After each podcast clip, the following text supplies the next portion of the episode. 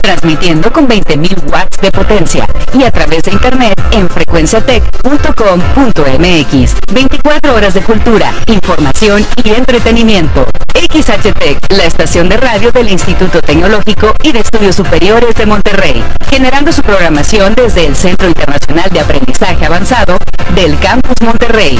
Frecuencia Tech, conciencia en la radio. En la radio. En la radio.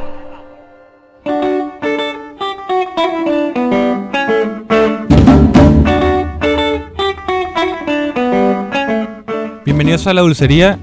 Eh, bienvenidos a la dulcería, el programa favorito de Raconic. Y tengo a mi lado izquierdo derecho, Alejandro Florido. ¿Cómo estás?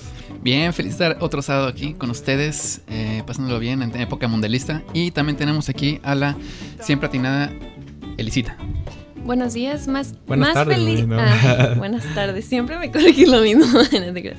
Este, más que feliz, más que nada por el tema de hoy, porque es una de mis preferidas bandas, Vampire Weekend. Yo creo que de muchos, ¿no? Realmente es una banda que podrías decir que le, le gustaría a todo segmento de la población, ¿no? Sí, no estamos encontrando el hilo negro ahorita. O sea, vamos a hablar de una de las bandas que tienen como que más este contenido para gustarle a cualquier persona en este Así planeta. es, desde gente que es gótica hasta gente que pues le gusta como la fiesta, ¿no? Sí, desde mi papá hasta mi hermanito. Así es, es, es un gusto muy versátil que te guste Vampire Weekend. Exacto, tiene cualquier tipo de... Bueno, exactamente ahorita vamos a platicar de cómo van cambiando sus géneros en cuestión a cada álbum. O sea, ellos han agregado influencias, se han ampliado, se han regresado, lo han vuelto a ampliar desde que ya se regresaron. Va a estar bastante interesante todo este programa. Este, y de hecho vamos a empezar de una vez. Ahorita a empezar a platicar de la primera etapa de Vampire Weekend. Así es. Eh, antes que nada, nada más así como contexto rápido. ¿Quién Yo creo Vampire que Weekend? es. Sí. O sea, es una banda. Son cuatro chavos. Todos son técnicamente Ivy League. Todos vienen de universidades. Este. Prestigiosas. El hecho de que digamos Columbia. esto como la segundo comentario de la banda es este es, es parte de la polémica que lo ha perseguido al principio de su carrera. Así este, es, Weekend, es vale la pena mencionar. Gente clasista. Hay gente que los denomina como rock diplomático o rock clasista porque son gente que normalmente las bandas de rock no vienen desde, desde ese... ¿Cómo se dice? Esa perspectiva. Estrato social, sí, Es- así es. exactamente. Sí, ahorita este, no queremos empezar con lo negativo, pero queremos quitar esto de por medio antes. No, Porque es, no lo negativo. primero, es lo primero que los persiguió cuando estaban empezando su carrera. Este, cuando empezaron la banda, todos estaban recién graduados, este, como decían, de Colombia. Eh, y este Ezra Koenig, el compositor, cantautor, que El es el frontman. el frontman de la banda, este, comenzó a trabajar como maestro de inglés en Nueva York mientras hacían la grabación de su- sus primeros demos para el álbum debut. Ah, pero para Este- esto, primero, eh, hacían un cortometraje. Creo que sí sabes un poco la historia de que hacían un cortometraje llamado... Ah, ¿lo- ¿de dónde viene el nombre? Así A ver, es. Ok, bueno, Sí. Vampire Weekend, el nombre sucede por haber hecho un cortometraje de- acerca de vampiros eh, que estaban basados en estas películas de los 80 como la de Boys. ¿Cómo se llama esta película? ¿Tú sabes?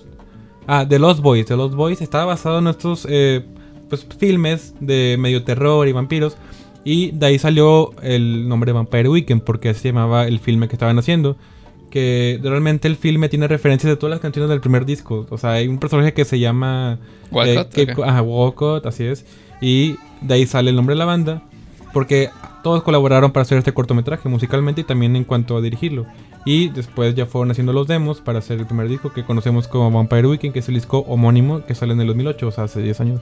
Así es. Y el inicio de su carrera fue más o menos sobre la idea, este... Bueno, la influencia básica con la premisa de Vampire Weekend eh, en su álbum debut, que en ese momento era el único sonido que tenían. Y realmente es un disco bastante este, conciso, o sea, realmente exploran esa misma idea varias veces. Es el de guitarritas africanas, Y también tamborcitos, ¿no? Exacto, sí, este, composición al estilo de Paul Simon en Graceland, este, con ese tipo también de como de lírica y de voz en Ezra Koenig. Y sí, los tambores este, casi tribales que en teoría lo que dicen es que los grabaron en una, un este, granero gigante para que rebotaran bien y grandotes cuando suenan en pleno este, En corazón africano. Así sí. es. Y literalmente esa es la tonalidad que van explorando en cada una. O sea, puedes agarrar como de base, yo creo, este Cape Cod más o menos, como para decir, ok, este es un riff africano y cómo lo van estructurando, va creciendo, este, va, de ahí agarran el verso, el coro, todo lo mismo del mismo riff, ¿no? Así es. Y yo creo que al principio de la, de la época de Vampire Weekend, mucha gente lo señalaba de que están apro- apropiándose culturalmente una cultura que no es de ellos, porque ellos son pues gente blanca y están apropiándose de cultura africana, lo cual no tiene nada de malo. Yo lo creo, yo creo que es algo muy padre el hecho de combinar culturas para crear una nueva cultura. ¿No opinan ustedes lo mismo? Eh, sí, porque realmente es algo que nos parece exótico e interesante inmediata cuando escuchas una cosa así, ¿no? O sea, técnicamente nosotros estamos apropiando mm, montones de culturas cuando escuchamos R&B o hip hop, pero realmente ya es algo universal. Así es. Este, y sí, ellos ten- era un blanco fácil. Yo creo que fue más que nada por su nivel de popularidad, porque yo creo que son, ahorita en esta época, eh, no ha habido ese nivel de hype sobre una banda tan concisa y que tenga material que soporte el hype, ¿no? O sea, podemos hablar mucho de Clairo, pero al final del día Clairo no tiene un álbum debut tan directo y críticamente aclamado como este The Vampire Weekend. Y en su momento ellos eran el centro de atención de todo el universo por eso, y incluso creo que está en la portada de Enemy. Son la única banda que ha estado en la portada de Enemy sin haber sacado su álbum Todavía no sacaban el álbum. O sea, entonces la gente decía, esos Mm. están totalmente, que ya, ya salió Clairo ahora. No, Heinz, la banda Heinz también Heinz tuvo salió. un- antes de. Ok, bueno, este, vamos a actualizar esa información. este, al 2018. Pero no tiene sentido lo que dices. Este, cuando salió Vampire Weekend realmente tenía un spotlight muy grande que muchas revistas y gente de otros lados del mundo les pone atención a pesar de no haber sacado un disco aún. Porque tenían solo un single. No sé si recuerdas que habían sacado Walcott. ¿Fue el primer single que sacaron? Yeah. Está bastante padre, ¿no? Sí, Sacar creo eso que es- como es, para la mejor jugada que hicieron al, al principio de su carrera. Sí, y para mencionar ahorita, este, a ver, su track favorito del primer disco. Del primer disco, mm, ¿cuál es tu favorito? Mi track favorito es Oxford Coma. Porque siento que. Ya lo he platicado con Kevin esto hace como tres días por alguna razón. Este, pero que define más o menos como. En ese momento, como el concepto entero de Vampire Weekend. Que es este. En primera, la lírica no es tan clásica. Es relativamente abstracta. O sea, todo el tiempo están haciendo como referencias Kirky a cosas este, y alimentos. eh, Como. O sea, ya hemos. Tiene una canción este, en la que mencionan horchata, este, aranciata. O sea, tienes que literalmente abrir tu. Y este, también Google menciona como bebidas, este... como- Pellegrino, ¿no? Tu juguito pellegrino. ¿eh? Ajá, y también bebidas tipo de la cultura judía y de la cultura iraní, de que Así es. Esto yo creo que va sobre la idea de que Ezra Koenig estudió este, literatura. tienen mucha cultura arraigada Sí. en ellos, ¿no? O sea, literal, todo. literal todo lo que ha consumido este, de cultura pop va y lo, lo esparrama por todas sus canciones. Entonces Oxford Coma va sobre eso. Este...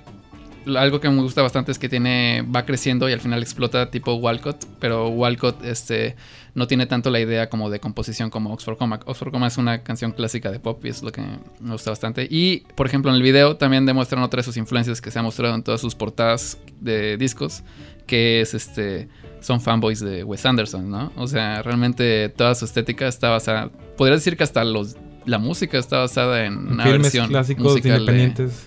Sí, exacto, como en simetría, este, colores pasteles, eh, un protagonista... eh, Como que como- medio inocente, Sí, bueno, por- de hecho ha mencionado Ezra Koenig en entrevistas que este, es- la película esta de Rushmore es la que lo traumatizó de joven porque él no quería ser como, este, como el protagonista, que era medio pretencioso este, por haberse aplicado mucho en sus estudios, pero aún así era alguien muy inteligente y capaz. Entonces esa línea yo creo que se demuestra más o menos en sus ideas creativas que va trabajando. Así es, Oxford Coma me parece una gran canción, sin embargo, yo creo que mi favorita del primer disco es un poco difícil elegir porque todas son muy buenas canciones, pero probablemente sea Cape Cod Kwasa Kwasa, por lo que tú dices que tiene riffs africanos, tiene baterías africanas y también tiene referencias que son muy chistosas y emblemáticas, como aquella en la que menciona a Peter Gabriel. Eso es muy padre y muy chistoso porque Sí. una banda normalmente no hace ese tipo de shoutouts en sus canciones. Normalmente unas bandas rock hace como letras donde no tiene una referencia como si fuera hip hop. Y lo que me gusta de Vampire Weekend es que hace estas letras como si fueran de hip hop, ¿sabes cómo? Que hacen shoutouts y hablan de otras culturas. Sí, todo el tiempo es como. No sé cómo es en español, pero tongue in cheek, ¿no? O sea, todo la- o sea, un porcentaje es como que no tan en serio, pero es en serio, pero no en serio. Entonces, o sea, hacen el shout out a Lil es Jon un- es un humor ¿no? muy fino además. Haz de cuenta que tienen música buena, pero además tienen un humor que va más allá de, creo yo. Así es. O sea, después de estar discutiendo sobre el uso de las comas, este. le dices, nunca miente Lil Jon, ¿no? O sea. Además eso es- mencionan a Lil Jon el rapero. es un muy Algo que no es muy común en una letra de rock. No, no más mínimo. Yo creo que es el cruce como de cultural. Y están adelantados a su época, porque ahorita nosotros vivimos en esa instancia en la que cualquier persona que escucha Mac de Marco escucha amigos, ¿no? O sea, realmente es. ese choque ya es este. Cultural. Es, es- lo es esperado, o sea, la gente esperas que sepa más o menos si escuchan ese- esa ramificación. Así y en es. ese momento yo creo que no era tanto. Así ¿no? es. Elisa, ¿cuál es tu Pues- favorita? Por ejemplo, también me gusta mucho Walcott, pero considerando que Mansard Roof empieza con el disco, es como que hacerte la idea de que estás empezando a escuchar el disco. O sea, esa simple idea me agrada mucho, entonces es una de las que más Otro me es muy bueno también. Como si fuera la carta de presentación de la Sí. banda, ¿no? O sea, es lo primero que escuchas. Como que de lo ellos. pones y ya sabes cómo va a empezar y ya la estás escuchando. Y luego cuando sigue la siguiente canción que ya estás cantándola en los tres segundos en los que se está cambiando, es como que... Y en esa agrada. hacen otro tipo de lírica en la que nada más están describiendo este la calle de Nueva York, pero toda cochina, ¿no? Pero lo hacen como si fuera lo más bello del mundo. Es. Está, está bastante. Otra cosa que me gusta de Vampire Weekend es que, bueno, ya lo había mencionado antes, pero que los, los denominaban como punk diplomático, lo cual no existía un término similar, porque pues sabemos que el punk es una cultura en la que existe mucho el, el alboroto y el caos, y realmente Vampire Weekend es totalmente lo contrario de esta idea, lo cual es muy padre ver, a ver, o sea, no existía algo Sí, similar. de forma ¿sabes? sonora, pero a lo mejor conceptualmente sí es lo que estamos diciendo, ¿no? O sea, no tienen línea, tú, cualquier idea creativa que tengan la van aventando ahí al iba a decir al pozole, pero mejor al caldo. Este, y el, ese término de punk diplomático, ¿dónde lo escuchaste? Creo yo, no sé si fue Rolling Stone o fue Enemy, una de las dos. O sea, lo quisieron usar como para intentar definir y crear una nueva Así palabra es. de vanguardia. ¿no? Pero bueno, ¿quieres ir con la primera canción del día, Alex? Sí, eh, vamos a escuchar ahorita la canción de la que hemos estado platicando, Oxford Coma, del álbum debut de Vampire Weekend. Así es, vamos con la primera canción.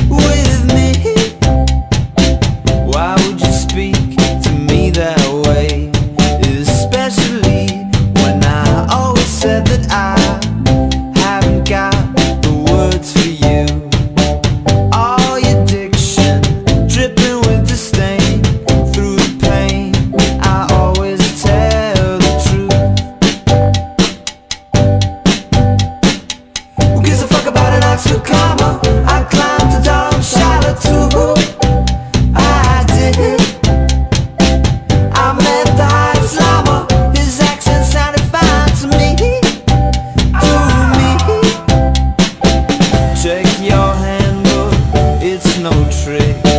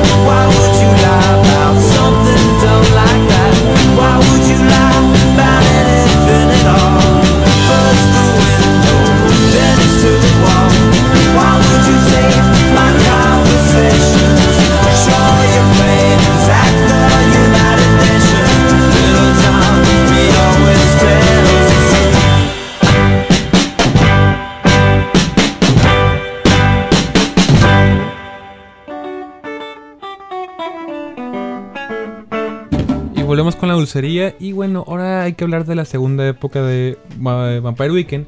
La primera época fue en el 2008 y la segunda época fue en el 2010, que fue cuando saqué el disco de Contra, que realmente a mi punto de vista, mi favorito, no sé de ustedes. Horchata, Horchata es mi canción favorita. Horchata es tu canción favorita. Horchata yo creo que es muy buena bueno, canción, de mis favoritas. Así es. Y para darle más o menos un tono a este álbum, para que ustedes entiendan, eh, Ezra había comentado en entrevistas antes de lanzar este álbum que su idea conceptual era un verano soleado en California en los 80s, ¿no? Y realmente esa es la... que dijo que había estado viendo como que muchas películas este, de ese estilo, en las que como que idolatran como que el concepto idealizado de California, pero de una manera como retro o más como menos cínica, ¿no? O sea, obviamente ahorita en el mundo, pues, ya saben, 9-11 está todo mucho más este cínico en cuestión este cultural, pero en ese momento era puro, sí. o sea, era li- diversión pura y pureza todo eso. Este, es. y desde la portada lo muestra, ¿no? Con la chava esta güera, este con su camisa polo. Realmente va sobre ese tono. Así es. Y bueno, hay un documental que también está padre si lo podrían ver, que dura como 20 minutos sobre este disco. Es un documental donde hablan, hablan sobre cómo hicieron este disco y te mencionan este que fueron a la Casa Azul de Fría Kahlo en el Distrito Federal y ahí tomaron muchas influencias para hacer horchata porque fueron a, a ¿cómo se le? a fondas, a restaurantes este, mexicanos porque en la parte de California donde ellos estaban grabando el disco tenían mucha cultura mexicana, pero ellos querían interiorizarse más y por eso hicieron horchata. De hecho, horchata en teoría fue escrito en México y muchas de las cosas que vemos en, en las canciones del disco de Contra fueron relacionadas con la cultura mexicana, latina y de California de los 80s. Que es toda esta estética de como de surfista, pero a la vez como pacifista. Entonces de ahí sacaron la camisa de Chivas que usan en Cousins. Sí, así es. No, eso no está enterado. Está Así bastante es. padre. O sea, la idea sí, sí se nota que. O sea, la- el cambio del primer disco a ahorita a, a Contra, al segundo, es este, se triplican los instrumentos, ¿no? Y desde Horchata se muestra en el primer momento que comienza con un xilófono, comienza este con violines, sintetizadores, este. el ochen- o sea, ni siquiera son sintetizadores modernos, son. En este, realidad son antiguos, o sea, yo Sí. me puse a ver ese documental y no usan sintetizadores modernos, usan un sintetizador antiguo como de mercaditos de 20 pesos, de bueno, 20 dólares, que lo que hace es hacer un emite un sonido la persona en una bocina y el, el tecladito los amplía y se escucha de una manera celestial y la cosa que escuchamos celestial en la canción horchata realmente es un teclado de mm, muy barato de mercadito que compró Rostam. Te creas, pero después de que Rostam los volvió populares, se volvieron bien caros y tú buscaste uno en eBay y te los Uy, querían. ¿Cómo sabes? Bueno, eso es historia real. Es historia real. Yo busqué en eBay ese teclado y había ganado la puja, pero no pagué. Pero realmente yo, yo quería ese teclado de, de contra. Y siguen haciendo esa, ese concepto en vivo porque es cuando, antes de hacer la canción, este Rostam canta una nota en el teclado para grabarla, ¿no? Así o sea, es. ahí mismo en vivo. Eso es parte del documental, entonces lo viste. No, me lo platicaste. Ah, bueno. Es casi lo mismo. sí, Así bastante es. vivencial. Y sí, como les decíamos, este, se triplicaron los instrumentos, este, como en esa, y también los estilos, porque, por ejemplo, habíamos visto este, que habían hecho desde las aceleradas como A-Punk, y aquí se traduce más o menos a Cousins, más o menos estilo como de literal, como si fuera punk. Este, Muy adelantada esa canción a sí. época. pero también este, comenzamos a ver cosas como Diplomat Son, que dura Diplomat Son que nueve minutos. Samplea MIA, a samplear reggaetón y eso se me hace algo muy innovador porque nadie había hecho eso antes en, la, en el género rock indie, ¿sabes? Sí, bueno, son buenos amigos, ¿no? Es Ray. Ah, MIA, Todos en la claro. realeza son este. se llevan entre ellos. Pero es que también ya eran demasiado famosos, ya estaban agarrando demasiado vuelo ya. Creo que con ese ya empezaron a tocar en festivales, Austin City Limits, de que todo, Coachella. Sí, ya estaban Este, en más de media Y en Saturday Night Live también. Tenían una canción en Just Dance 2 y se supone que también en, el, en la película de Will Ferrell, que es muy fan de Vampire Weekend, ¿Cuál es? La de Step Step Brothers. Brothers. sí, sale, sale A-Punk. No, Qué buen mood. parte, pero dan ganas de verla, exactamente. En realidad, entre el 2008 y el 2011, si ustedes ven todas las películas que salen de Will Ferrell, Jonah Hill o Katherine Heigl, salen canciones de Vampire Weekend por doquier. O sea, fue un, un hit. Es que eso es lo que tienen, este, se acoplan a muchas este, situaciones. Y yo creo que en este álbum lo que más este, también usaron, que en cierta manera los puso en esa mapa. estatura, sí, es este, la calidad de sus videos. Hicieron como cuatro videos en este álbum, pero son este, Puede conceptos ser- cinematográficos todos ellos. Eh, Giving, Up, Giving Up the Gun, donde sale Joe Jonas y... Y, Jake Gyllenhaal. Y Jake Gyllenhaal, así es. Es ese. Y luego No tenemos también el de Holiday. tenemos también el de Cousins. ¿Y cuál sería el otro? Eh, son cuatro videos. Sí, no, entonces creo que son tres videos. No, probablemente hay un cuarto alternativo, Sí, pero debe haber uno. Así es. Y en el de Cousins también este, es un concepto que yo creo que es el que más en teoría se va sobre la idea del álbum, que es en el que están todos disfrazados como de corte inglesa de lo, del siglo XVIII. Ah, no, ese es el de Holiday. Ah, es Holiday. Ah, ese es el corte. Así entonces, es. Ya está. ¿A ti cuál es tu track favorito de, del disco? De este disco. Eh, muy buena pregunta. Yo creo que va a ser... Qué buena pregunta, amigo. Estás- me lo estás comentaste frío. La otra tenía pensada. Sí, Diplomat Son, yo creo que es la que me gusta más este, toda la idea de cómo va. Es que es casi como post-rock en el sentido de que va cambiando y creciendo, pero... Sí, no, es una ópera, o sea, va- tiene como tres secciones. o sea, Así está es. increíble. Y aparte es melancólica, ¿no? Está Mm, bastante... un este, tanto. O sea, la canción es upbeat, pero la letra probablemente no tanto. ¿Cuál es tu favorita? Pues la que vamos a escuchar. En teoría, ya. Vamos a escuchar la tercera. Bueno, la segunda canción del día que viene siendo I Think You're Contra, que es el último track del disco. Y vamos con la segunda canción. Favorita de Kevin. Sí, porque.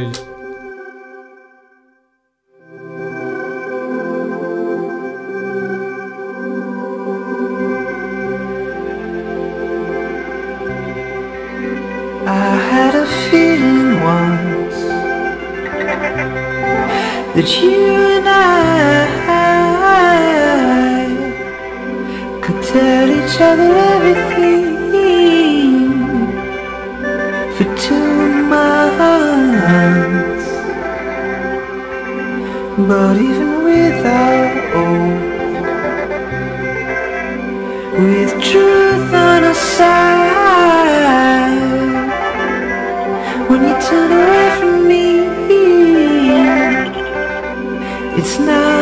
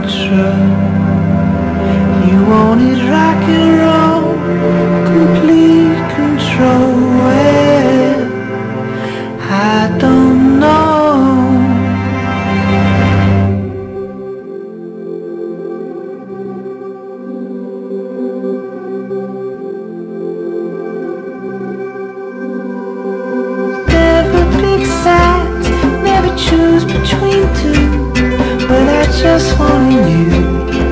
I just wanted you. Said never pick sides Never choose between two But I just wanted you. I just wanted you. I think you're a contrast I think that you lie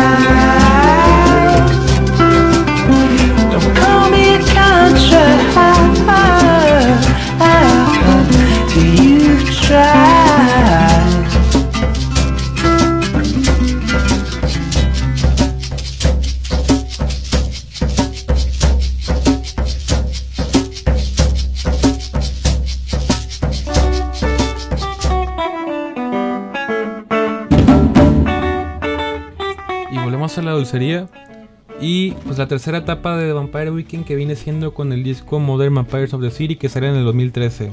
Ujú. Así es, y bueno, este disco, pues vemos que hay una transformación totalmente diferente a lo que vimos en los anteriores discos, donde vemos, vemos mucho otros eh, géneros, vemos un poquito de rockabilly en la canción Diane Young, sin embargo vemos otra faceta de R. Connick donde hace un poquito de folk en la canción Hannah Hunt, y ya se va a un lado más melancólico de la banda, me, imagino. Sí, ¿Ustedes, así es. Se, se atenúa todo como que la idea. Es como más este personal todo el disco en el sentido que las letras este son más realistas de lo que han sido en ningún otro que en las que eran casi este, surrealistas abstractas. En este va directo sobre cómo batallas con tu morrita en el- la crisis financiera. ¿Con tu qué? Perdón. Ah, sí, con tu media naranja. Así es. Este. Estaba leyendo que de hecho lo describen como más oscuro en cier- cierta manera, ellos mismos, o sea, Sí, es que está, está triste el asunto, la verdad. Y lo demuestra también este, musicalmente, como decía Kevin, este, tan- un poco más folk. Literalmente, suponiendo que Paul Simon es el ídolo de la vida de Rakonik, Rakonik. este es mucho más este, composición este, clásica de piano, de guitarra, este, y tiene los... Este, los momentos de pico como Diane Young que mencionas que es rockabilly puro desatado, o sea, es- yo creo que entra en la lista, ¿no? Con, junto con Cousins y con A-Punk de La las que- más upbeat, ¿no? las que llegan para destrozar, sí. y- pero en general, ahorita estamos hablando de un álbum que es considerado del top 5 de la década, ¿no? Por varias revistas este, lo consideran lo más críticamente aclamado. también por mí. También por Elicita, que yo la considero Elicita de ese nivel también. Y sí, eh, Diane Young, digo, Hannah Hunt es considerada como el clímax del álbum entero, ¿no? Es donde comienza a hablar sobre un viaje en el que están en carretera, que es algo que como que toda la gente puede vivir a sus 20 y es padre porque es empático y además vemos un lado más melancólico y sentimental de Reconic, es lo que me gusta de esa canción. Sí, es, sí, cada vez que dice demonios Hannah, se te llega Ah, sí, it, Hannah, sí, sí. que realmente mucha gente creía que esa canción era una referencia a la serie Girls, donde sale Elena Dunham, Ah, sí, sí había. pero realmente no lo es. No, pero sí, sí hubo rumores, tienes razón.